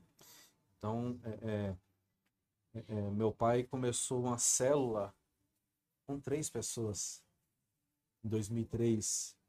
Ele falou. Nós nos tornamos mais quase duas mil pessoas. Sim. A gente brinca que hoje no recanto é difícil você ver uma pessoa que nunca foi no encontro com Deus. Sim. Cara, teve época de encontros, de três, quatro encontros por mês. E nós levávamos 100, cento e pouco, 80, 90 pessoas Sim. todos os encontros. O que leva um homem que, que sonhou, meu pai chegou em Brasília em 86. Eles casaram em 87. Se eu não salvo engano. O que leva um homem que trabalhou a vida inteira para que o sonho dele era ter uma casa própria. Ah, 30 anos depois, quase 30 anos depois, ele consegue realizar esse sonho de ter uma casa própria. E em poucos dias ele fala assim: a igreja precisa ser terminada a obra. Então é o seguinte: eu vou vender minha casa e vou construir. Um homem que não ganhou um real por isso. Um homem que por muitas vezes não estava em casa, é, teve ausente em casa, mas estava na igreja trabalhando, ajudando pessoas. Quantas pessoas hoje não são gratos? Né? A, a um homem que se deixou ser usado por Deus. Sim. A uma mulher que se deixou ser usada por Deus. E ganhava o que em troca? Nada. Sim. Então, assim, mas o amor ao chamado, o amor à palavra, e, e nós estamos colhendo fruto disso hoje. Então, é, é, a obediência é isso. É você sair de um lugar onde, de fato, nós éramos a maior igreja do Recanto das Almas. Eu imagino. Nós fomos a maior igreja do Recanto das Almas. As pessoas se espelhavam em nós. Tem uma, uma pista que ela contorna o recanto por inteiro. São 25 quilômetros. E nós, por muitos anos, fizemos mais de 20 caminhadas rodando, dando voltas no Recanto das Emas, declarando que o Recanto das Emas é do Senhor Jesus. Uma caminhada de seis horas. Caraca. Com 100, com 200, com 300 pessoas. Onde as pessoas iam e gostavam e caminhavam e, de repente, uai, eu, eu tava com a dor na perna e andei 25 quilômetros, andei por seis horas e tô aqui de boa. Então, assim, nunca foi por interesse, nunca foi por dinheiro, nunca foi pela fama. Nunca foi. Porque, assim, é, pode alguma coisa boa sair de, de, de Nazaré, né? O que as pessoas diziam. Pode alguma Sim. coisa sair boa do recanto? A gente sempre foi tratado como assim, ah, recanto. Mas sempre um trabalho sem interesse a não ser o amor pela obra, o amor é, pelas coisas de Deus e temos colhido isso assim de forma poderosíssima. E, por exemplo, aí eu, eu tenho que trazer para a palavra, quando Felipe, a, a palavra diz que Felipe estava ganhando Samaria inteira. As Sim. pessoas estavam vindo e tal, e de repente Deus tira ele de lá e leva ele para pregar para uma pessoa, para aquele eunuco. Vai lá, prega para ele. Então, assim, não é a quantidade, não é o tamanho, não é quantas pessoas vieram, mas é entender, eu estou debaixo de uma palavra do Senhor, eu estou Sim. obedecendo a Deus e é isso que importa. É viver é, isso é, acho que não tem nem comentários a se fazer, porque a gente sabe que vocês estão vivendo isso pelas suas, pelas suas palavras, vocês estão vivendo debaixo da palavra do Senhor, vocês estão sendo obedientes, porque assim, em outras, se fossem outras pessoas, talvez, se fosse em outras situações, a pessoa não, cara, mas eu tenho uma igreja aqui tão grande, eu tenho tantas coisas, eu tenho, fácil. é fácil, tá mais cômodo, sim, não é o que a gente é, é, vivenciou ano passado. Fizemos o nosso congresso de jovens fizemos o congresso de homens, de mulheres, fizemos um congresso da família. E aí assim, caraca, e agora? Como é que faz? Porque antes era tudo pronto, você chegava, participava do evento e recebia e ia embora e tá tudo certo. Sim. Agora não, a gente cria, a gente tem que fazer, tem que comprar, tem que planejar. E aí você erra, mas cara, estamos aprendendo, estamos nascendo, vamos lá. E assim, o feedback disso, quantas pessoas vieram, quantas pessoas tiveram o seu lá transformado através dessas palavras, a, a sua vida mudar. Cara, isso é gratificante demais. Sim, eu acho que até a gente pode se correr atrás de uma, sabe? Aquela uma. Talvez não era naquelas do 200, do, dos, do, na verdade, duas mil pessoas que vocês estavam trabalhando, estava acontecendo, mas o Senhor queria vocês ali naquelas 200, vocês queriam naquela nuvem. Então, assim, viver da obediência e viver do, pelo que o Senhor está fazendo é isso, né? É admirável até essa atitude de vocês, porque, por exemplo, é como a gente acabou de falar, é cômodo. Era cômodo vocês estarem ali. A igreja estava pronta. Quando tinha um congresso, estava tudo pronto. Quando tinha qualquer coisa, estava pronto. Mas arregaçar as mangas e falar, vamos. Eu, eu acredito até, o senhor pode falar a sua opinião sobre isso. Mas a gente. Tem pessoas que o Senhor não entrega esse tipo de coisa. Não entrega falar assim, olha, meu plano, meu plano para você é outro, saia daqui. Porque acho que até o Deus mesmo sabe que a gente não faria, dependendo, né, de quem for. Não sei se posso estar errada falando isso, mas para você ser assim, para você receber essa palavra, para você tomar essa atitude, tem que ter uma coragem. E eu acredito que falta, né? Que falta. É algo que, que tá em falta. Eu me coloco até nesse lugar nesse lugar pra gente, porque a gente precisa ser humilde, né? A gente precisa saber dos nossos erros, quem nós somos. Sim. E assim, é, é, como você me deu uma palavra. Obrigado, gente. Vocês são sensacionais. E aí, gente, vocês estão gostando da live? Estão compartilhando com as pessoas? Pode falar, pastor. É, o start de tudo é você ter uma palavra. Porque sem a palavra, a gente vai ver o que estamos vendo da, da igreja brasileira no geral hoje. Sim. Essa baderna. É, é, é vou revelar o CPF, vou. sabe? É, é, esse grupo que a gente que, eu, que a gente todos os anos são abertas 14 mil igrejas em média no Brasil. Caraca. 14 mil CNPJs são abertos todos os anos, em média, tá? Até 2020. 14 mil de igrejas, 14 mil. Igrejas, 14 mil CNPJs, em média, é, até 2020. Nós descobrimos, através dessa pesquisa, que existem mais de 2 milhões de igrejas funcionando no Brasil igrejas grandes, igrejas pequenas, grandes templos, pequenos templos, igrejas de quarteirão, igrejas de garagem. São dois, aproximadamente 2 milhões de igrejas no Brasil. Nós somos quase 50% de evangélicos no Brasil. Sim. E o X da questão que a gente ministrava, trazia, era justamente isso. Cara, você tem uma palavra? Porque assim, se a gente parar para pensar, domingo à noite são 2 milhões de sermões sendo pregados nesse país. São, se a gente botar, vamos botar assim, duas pessoas em cada igreja? Sim. São 4 milhões de pessoas ouvindo a palavra, ouvindo o evangelho. Isso é muito, muito mais. E assim, qual o efeito da palavra tem surtido? O que mudou no nosso bairro? Qual o impacto que a igreja está trazendo através dessa palavra. Sim. Ou, ou há situações onde, ah, eu, eu sou eu sou pagodeiro, eu sou São Paulino, né? Desculpa aí, os palmeirenses e os antes. Então eu vou criar a igreja dos pagodeiros e dos São Paulinos, onde essa, esse nicho vai entrar e pronto. E aí a gente vê hoje a igreja. Tem a igreja do gay, tem a igreja do preto, a igreja do branco, a igreja do amarelo, a igreja do rico, a igreja do pobre. Sim. Para que essa seleção? Aonde foi que Deus disse?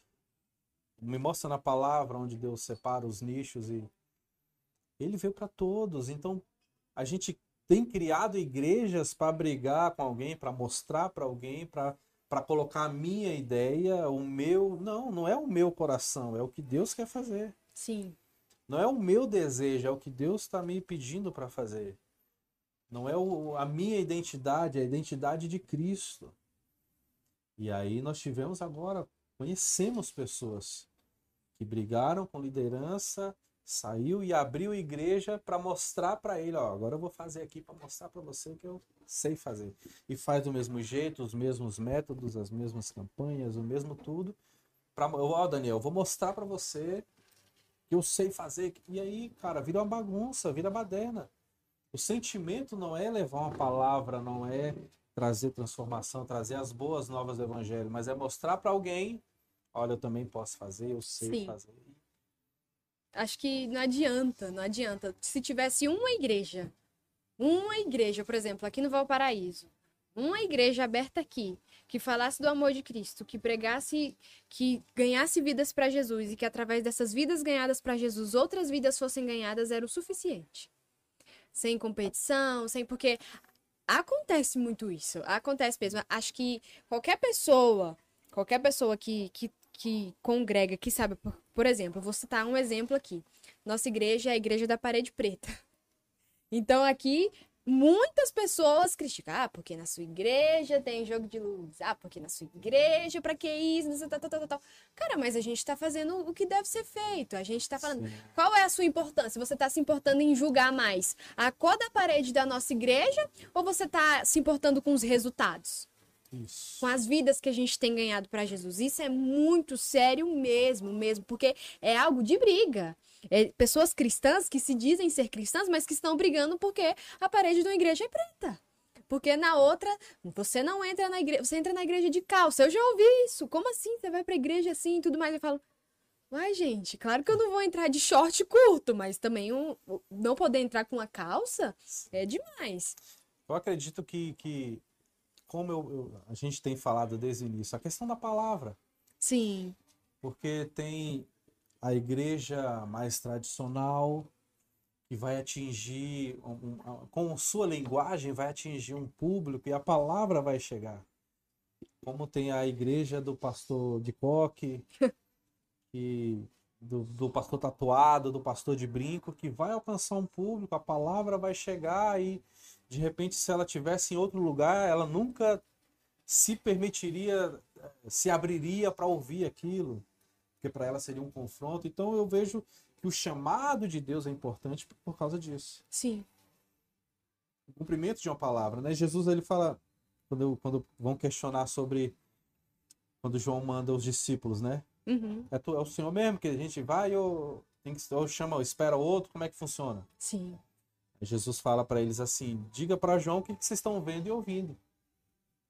E aí Jesus dispensa os discípulos e vira para a multidão e fala: gente, vocês querem sinal para quê? Vive a palavra. Vocês reclamavam de João, que não comia, que não bebia e que estava no deserto. Vocês reclamam de mim, que como, que bebo e que estou aqui, que sento com os com os publicanos. Então, assim, vocês querem alguém que vai agradar a a vista de vocês ou vocês querem viver da palavra? sim, Vivam a palavra, deixa de discussão. Então, É. assim, eu- esses dias eu, eu entrei nesse assunto com alguns, alguns, algumas ovelhas nossas lá, alguns discípulos, que foram falar de Ministério A, Ministério B, sim, e aí eu falei assim, eu não sei se eu, eu vou dar nomes aqui, não tô nem não. eu falei assim, cara, eu vou, a, a gente fala da Igreja Universal por um certo, né, assunto deles, ok.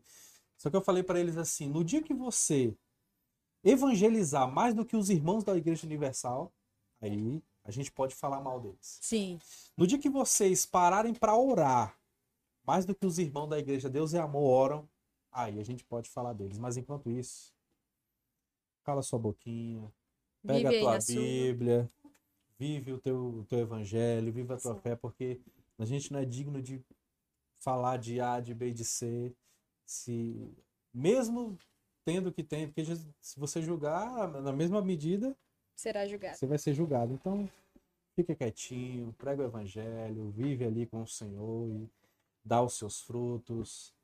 Eu acredito que esse é o caminho, Sim, todos nós é o melhor devemos caminho a seguir, se né? seguir. É, pastor, qual é a sua formação? Eu não tenho formação. Sim, aí o senhor trabalha hoje só na igreja? ou- Eu, como eu falei, né, eu estava nessa área política Uhum, e eu estava me formando na área política. Sim, Estava me formando, é, é, me aprimorando naquilo que eu estava exercendo. uhum, E na metade do caminho foi quando o Senhor falou: ó, tá muito perto e eu quero você pra cá. E aí eu abri mão de tudo e hoje eu tô só no ministério. show. O senhor acha que... Calma aí. O senhor acha que, na, na sua opini... na sua opinião, quando o senhor teve esse período de trabalhar em casa e tudo mais, né?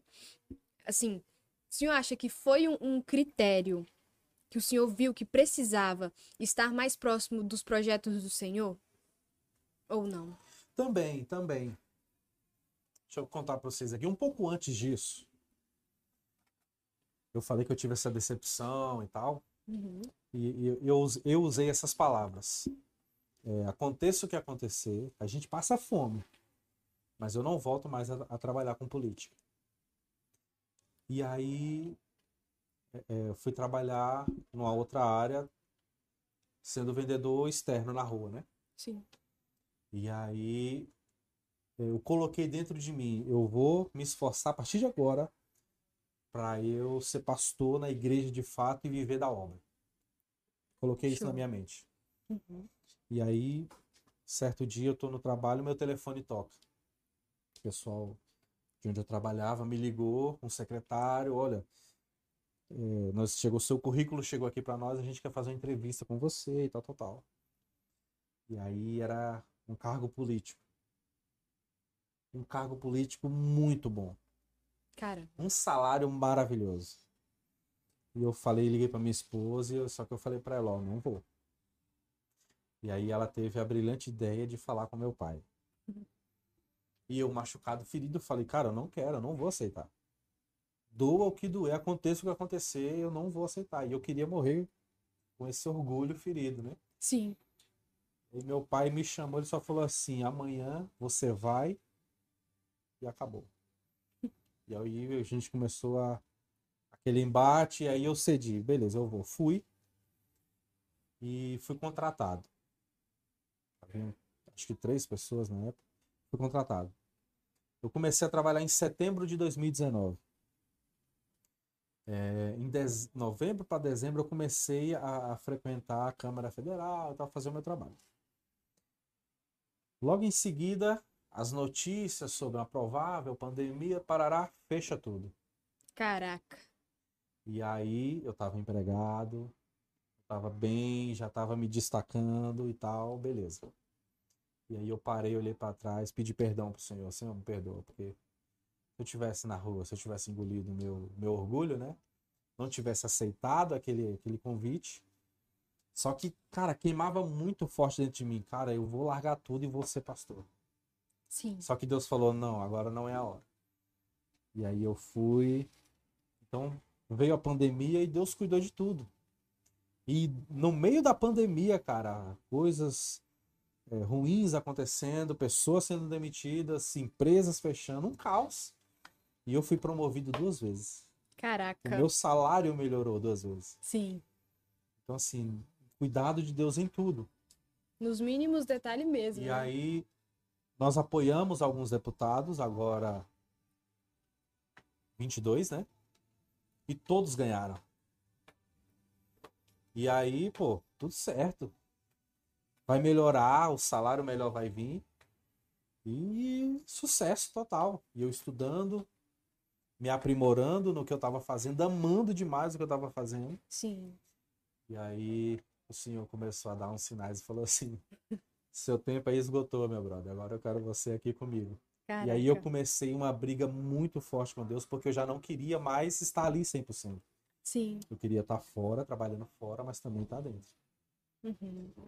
E aí eu, com muita luta, eu insisti ainda. E quando eu insisti, tudo começou a dar errado. Sim. porque eu não tinha a palavra de Deus, não era aquilo ali que o Senhor tinha para mim. Uhum. E como eu já tinha entregado tudo para ele, eu comecei essa briga com ele. Conflito aí, interno, né? Nossa, eu passei mais de uma semana deitado numa cama, deitado num sofá e sem conseguir ter forças para nada. Por causa dessa briga, por causa de decisões e Cara. esse conflito interno com Deus. E quando eu cedi, Tudo eu passou. falei, beleza, já que o senhor quer assim, então bora. E aí eu falei, me dá um sinal aqui então, já que o senhor. Eu, Olha só, velho. já que o senhor quer mesmo, então beleza. Faz isso aqui acontecer na minha vida.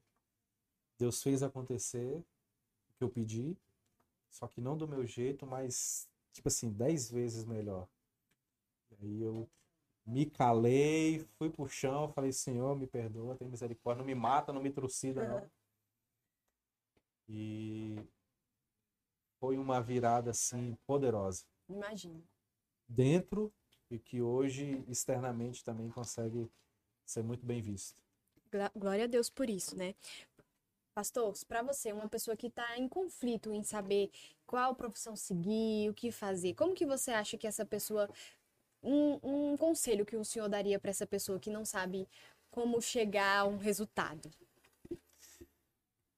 Meu jovem, ouça o Senhor, ouça Deus. Sim. Eu acredito.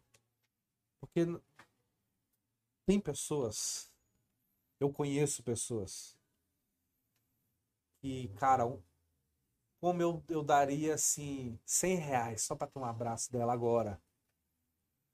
Tem gente que, um aperto de mão, uma frase, tem gente que é, faz um macarrão, tem gente que é, coloca um parafuso e como aquilo abençoa a vida de alguém.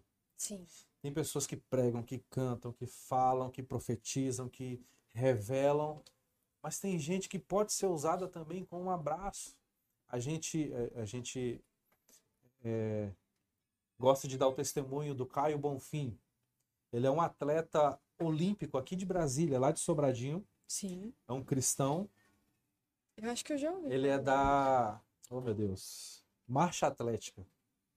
Caio Bonfim é da marcha atlética. E é um cara que tem ganhado pessoas sendo um atleta. Sim. Ele conta no, no seu testemunho de um chinês que ele ganhou. Quando ele ganha, quando ele atravessa a faixa ali do, do- do- da competição, Uhum. ele ganha essa competição na China, ele ajoelha e faz o sinal agradecendo ao Senhor. E foram perguntar para ele o que, que era aquilo. Ele conta o testemunho dele, ele faz uma tatuagem de uma cruz no braço. E a, a tatuagem mexeu com alguém e foi perguntar, cara, o que, que é isso aí? Ele, ele vai pregar, vai explicar Jesus para as pessoas através daquilo. Então eu acredito que é cada pessoa, cada um no seu quadrado, cada um naquilo que Deus lhe entregou, cada um naquilo que Deus te chamou, e usando aquilo que Deus te entregou para glorificar o nome dele, para ser usado. Então, querido, seja na saúde, seja ah, sendo um advogado, seja apertando um parafuso, glorifique o nome de Deus, se permita ser usado por Deus. Sim. Nós tivemos um, um workshop recentemente, agora lá na igreja, é, de mídia. E nós aprendemos que não é só puf, bater uma foto, Sim. mas através daquela foto você é, é, tentar mostrar para alguém Cristo através daquela foto. Sim. E, e- e nós conseguimos, quantas pessoas nós conseguimos alcançar através de um compartilhamento de, de culto, de um compartilhamento de palavras? É, quantas pessoas são alcançadas através disso? Sim. Eu, é, na época da pandemia, é, a minha tia se converteu. Nós fazíamos as lives, né? Que virou uma Febre, loucura né? de, de live. E através de uma live, a minha tia aceitou a Cristo, a minha tia fez encontro, ela chegou a Cristo através disso. Então, é, é- é- é- você vai tirar uma foto, você vai limpar um chão, você vai pregar, pregue a Deus Acho que pregue a palavra, seja o que for, trans... se você canta, se você tem o dom da palavra, se você tem o dom de cantar, faça tudo para glorificar o nome de Deus. Sim, a gente precisa ter excelência, né? Tudo que é feito com excelência, a gente tem ali. Porque Deus pode nos usar de qualquer forma. De qualquer forma. né? Às vezes a gente andando na rua, vai ter alguém que caiu a caneta no chão sem querer, pegou a caneta e falou: Olha. E acaba acontecendo. Não vamos longe hoje. Eu sentei com uma pessoa agora, antes de vir para cá, eu estava sentado com uma pessoa e ela me contando que passou por um, um momento terrível na vida e que frequentou uma igreja por três meses. E era uma igreja que pregava o amor, a comunhão dos irmãos e tudo, e por três meses ele nunca recebeu um abraço de ninguém. Caraca. Aí assim, ele usa essa expressão, né? Cara, ninguém falou assim, quem é esse cachorro aqui que entrou na igreja? Vamos ver aqui, qual é o seu nome, meu filho? Nem nada. três meses ele entrou na igreja e não recebeu. Então, uma, igreja excelente, mas que por causa de um abraço, de um oi, tudo bem, o cara Um relacionamento, né? E, e- e aí, não querendo exaltar nada, mas, por exemplo, chegou uma pessoa na nossa igreja semana passada. Não, já tem tempo que ela chegou, mas semana passada nós sentamos e ela contou o porquê que ela está na igreja hoje. Uhum. Porque uma irmã da igreja a recebeu, a abraçou e falou: Ó, conta com a gente, estamos aqui. Então, assim, um abraço ganhou aquela vida e, e é uma vida que está frutificando, que vai eh, gerar algo para o Senhor através de um abraço. Sim. Talvez seja aquilo que a pessoa esteja precisando no momento. Saiu de casa desorientada, acabou brigando com o esposo, com a esposa, ou brigou com o filho, ou brigou com o pai, com a mãe, não sabe. Então, saiu desorientada, procurando alguma coisa, viu uma igreja aberta, entrou lá. E aí a primeira coisa que ela chega e encontra é um abraço, é um sorriso, sabe? É um seja bem-vindo, Isso. ou bem-vinda. Por que, que eu tô falando isso? Porque às vezes a gente quer é, que tudo esteja pronto. Eu vou abrir a igreja e vai vir mil pessoas e eu vou pregar e eu quero o microfone. E não é. Às vezes é, é no que você sabe fazer um abraço, um play, um start. Sim. Coisa simples e que vai modificar a vida da pessoa totalmente. Na palavra e de que forma você a entende. Então, assim, Jesus ele não está perguntando para qualquer pessoa, ele está perguntando para um escriba. O escriba ele, ele sabia quantas vírgulas tinha, ele sabe quantas vírgulas tem, e no antigo, no novo, ele sabe tudo. E Jesus pergunta para ele assim: o que está escrito na palavra e de que forma você a interpreta? Sim. Se eu estou interpretando do meu jeito, do jeito que me agrada, ou se de fato eu estou vivendo a palavra como ela é. E aí Jesus conta a história do bom samaritano. Sim. É, tá lá o corpo estendido no chão. Vem o, o- o sacerdote, vem o levita. Nem, ninguém ajuda ele. Aí vem o samaritano, que os samaritanos né, eram desprezados pelos judeus. E Jesus pergunta: quem foi o próximo? É tanto, é- é- dentro dele é tão forte que ele não fala que foi o samaritano, ele fala quem foi o próximo dele. Foi aquele que ajudou. Sim. Então, assim, a gente, nós temos essa, essa, essa, eu, eu vou botar assim, essa religiosidade dentro de nós. O que que tá ali? Mas o que que o Senhor de fato quis dizer com aquilo? Sim. O que a palavra, na verdade, quer dizer com aquilo? Porque Jesus, quando ele ensina a multidão, ele diz assim: é, é, é verdade que a lei diz que se você adulterar, você cair em adultério, né, e tal, tal, tal. Uhum. Mas eu digo que se você olhar para alguém mal intencionado, você já pecou. Sim. Então, é a forma que eu leio e a forma que de fato a palavra quer me dizer. Então, sempre tem algo mais profundo na palavra. A palavra ela sempre vai ter algo além, algo a mais. Então, é, não é viver superficial. Eu acho que a palavra sempre vai ter algo para nos ensinar, né? Quem quiser, quem lê, quem se dedicar, sempre vai ter algo a aprender. A gente- Muito. isso é fato. Muito. Não, não tem nem como. Pastor, como que você enxerga, assim, nesse quesito de vida profissional em relação aos seus filhos? Você tem essa, essa vontade de que eles sejam pastores e que eles sigam o mesmo caminho que os seus e que eles vivam da obra, mas ou você incentiva que tenham uma vida profissional fora disso e tudo mais? Como que funciona? É claro que a gente sonha, é claro que a gente incentiva, mas é, hoje eu oro para que o propósito do Senhor se cumpra na vida deles. Uhum. Entende? Então, assim, o Daniel, por muito tempo, me enlouqueceu. Queria ser jogador de futebol.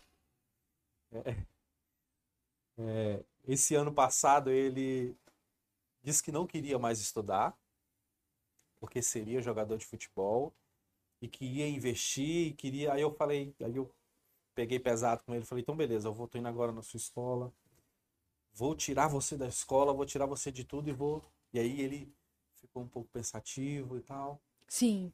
Então, assim, hoje ele já não quer mais é, o futebol. Ele, ele, tá agora com a bateria. E hoje começou na escola de música. E, Hoje mesmo, hoje? É, hoje, hoje, hoje. Hum. É, tem que ir para a igreja, que a gente fez o aquário, agora reformou a igreja, fizemos o aquário da bateria. E se, se deixar, ele quer passar o dia inteiro na bateria. E acaba o culto, o baterista que está escalado, às vezes nem sai direito, ele já está lá dentro e batendo. Então, assim, ele, ele, o coração dele está queimando agora, ele tá, né, já está nessa idade, já está entendendo quem ele é, o que ele quer fazer. E ele está caminhando para essa área da música. Uhum. Tem um vídeos do Daniel com, com um ano de idade, dois anos de idade, acompanhando músicas perfeitamente. Quebrando o sofá da minha mãe, né, mãe? Quebrando o sofá, batendo com a baqueta e acompanhando a música. Então, hoje o coração ele já está entendendo, então o coração dele está queimando para esse lado. Então, vou incentivar, vou é, é, vou custear, vou estar tá do lado dele ali no que for preciso, Sim. do, do, do nosso alcance para investir no que ele quer e vai dar certo. Sim. Então, assim, eu não imponho mais, eu entendi isso, Uhum. De que vai ser e tal, porque eu sou, não, mas são é, é, presentes que o Senhor nos entregou, eles têm um propósito de Deus aqui para essa terra, e se for para ser militar, se for para ser pastor, baterista, jogador de futebol, mecânico, dentista, seja o que for, nessa área eles serão usados para glorificar o nome de Deus. Glória a Deus por isso. Pastor, nossa conversa chegou ao fim. Puxa vida, Gostou, pastor? O senhor acha que foi rápido? demais. Tem quantas horas aí que nós estamos em live? Duas, Duas horas. Duas horas. Passa rápido. Duas horas. O senhor gostou? Como que foi pra você ter a Ah, experiência eu- de vir num podcast? Foi a primeira vez? Primeira vez. Eu lembro, é, no início vocês falaram do pastor René, eu lembro do pastor Ernesto, sabe como? Ele vindo dar treinamento pra gente aqui na igreja. E é da visão celular, Uhum. eu lembro. Ele, o Marcos, Sim. e aí vinha ele, o Marcos e mais uma equipe, e aí ensinava a gente, dava apostila pra gente, palestra no sábado, sexta-feira à noite, sábado o dia todo, domingo de manhã. Eu lembro disso, dessa empreitada aí, eu, aí vocês falando do pastor Ernesto, eu falei, é, o cara é um cara guerreiro. Eu Cara, acredito que, que quem que quem viu o nosso podcast, já viu pregações aqui, sabe quem é o pastor Ernesto, né? É, é. As, as ministrações dele no encontro são assim, gente, tremenda. Eu, eu sou suspeita a falar, porque eu contei no, no ele, ele, meu ministra, testemunho. ele ministra batismo com o Espírito Santo, né? Sim, é, é muito bom. É muito bom mesmo. Eu gosto muito, tenho uma admiração. Ele é muito bom com datas, né? É, ali tem a. Aqui a gente fazendo a pergunta, ele dizia, lá no dia 18 do tal, tal, tal. E eu, pastor, meu Deus. É data e Bíblia. Sim, Efésios verdade. 3, capítulo 6, diz que. É. Rapaz, eu não sei o que tá em Salmo 23 todo, tem que. Ele, meu amigo, sabe. Ali tem uma, tem uma memória boa. Nossa, memória E boa. aí a gente, a, gente diz, a gente costuma dizer pra ele assim, que ele, ele, na verdade, ele é um evangelista, que aquele homem ali onde ele passa, tá no Verdade. mercado, e aí, meu irmão? Beleza, beleza. Como é que tá a sua vida com Deus? Ó, volta pro Senhor, tem uma igreja aqui. E aí, meu amigo? Qual que é? Não perde oportunidade. Não, aquele Não ali não. É assim que tem que ser, né? A, gente, a nossa vida é um testemunho. No nosso dia a dia, a gente consegue ganhar alguém para Cristo. Gente, um beijo grande. Você que ficou até aqui, muito obrigada. Não deixe de compartilhar nossa live. Na quarta-feira, pela manhã, o nosso, nosso áudio vai estar disponível tanto no Applecast quanto no, no Spotify.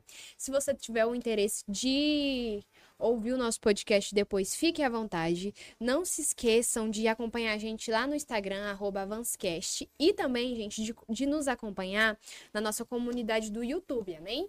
Porque lá a gente posta várias coisas bem legais. Não deixem de nos acompanhar, nós também temos os TikTok. Todas as nossas redes sociais têm o nome de Avanscast. Não deixe de nos acompanhar. Pastor Predo, o senhor tem algo a dizer? Ah, só agradecer, mandar um beijo grande, pastor Laírto, pastor Ione, toda a casa IPCC. Obrigado pelo carinho, obrigado pela confiança que vocês sempre tiveram com a gente, por toda a amizade. Ah, é um beijo no coração de vocês, mandar um beijo os meus pais, os meus pastores, toda a galera da Belém, um beijo, amo vocês, estamos juntos. Obrigado vocês, obrigado pelo convite. Obrigado, Espero que senhor, tenha sido aceitar. proveitoso aí também. E vamos para cima. Show. É isso, gente. Um beijo. Venha para a nossa conferência, porque só para avisar para vocês, nós teremos podcast todos os dias. Vocês vão se cansar de ver papo aqui, tá bom? Então nos acompanhe, fica de olho, como eu já disse, no nosso Instagram e também no Instagram da igreja. Os nossos pregadores terão um bate-papo no Avancecast. Não deixe de nos acompanhar, porque vai ser bênção demais. É isso, um beijo e até sexta-feira, hein?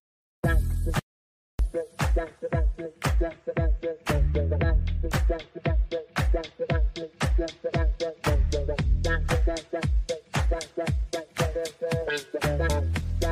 Thank